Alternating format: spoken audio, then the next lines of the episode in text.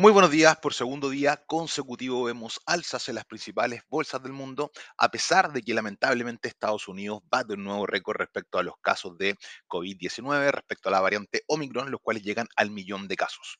A pesar, y lo que hemos comentado anteriormente, de que es un virus altamente contagioso, la gravedad es mucho mejor si lo comparamos, por ejemplo, con la variante Delta.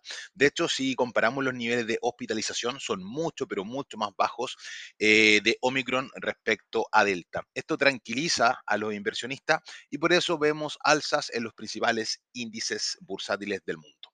Esto debilita al yen como moneda de refugio y sí está dando fortaleza al dólar.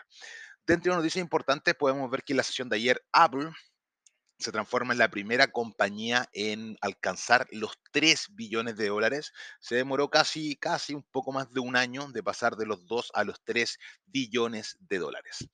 El día de hoy comenzó la reunión de la OPEP, donde se espera un aumento del suministro. Eh, vemos alzas del petróleo en la sesión de hoy eh, superiores al 1%. Vemos un petróleo, un WTI, que cotiza en los 76,80. El oro está lateralizando entre los 1807 y los 1800. Veamos, qué pasa en ese rango, pero de no consolidarse sobre los 1810 y con fortaleza del dólar, es muy probable que durante la sesión vaya nuevamente a intentar romper los 1800 dólares. La libra sube un 0,30% respecto al dólar, ya que durante la noche tuvimos el PMI manufacturero del Reino Unido, el cual superó las expectativas de mercado. En Alemania tuvimos que mejoró la tasa de desempleo, el mercado esperaba un dato de 5.3 y llegó a 5.2.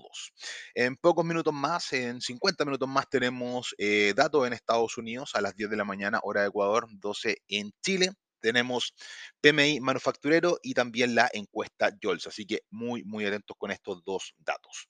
Y respecto al Bitcoin, sube en la sesión de hoy un 2%, cotiza muy cercano a los 47 mil dólares, pero se mantiene bajo la media de 200 periodos en gráficos de un día.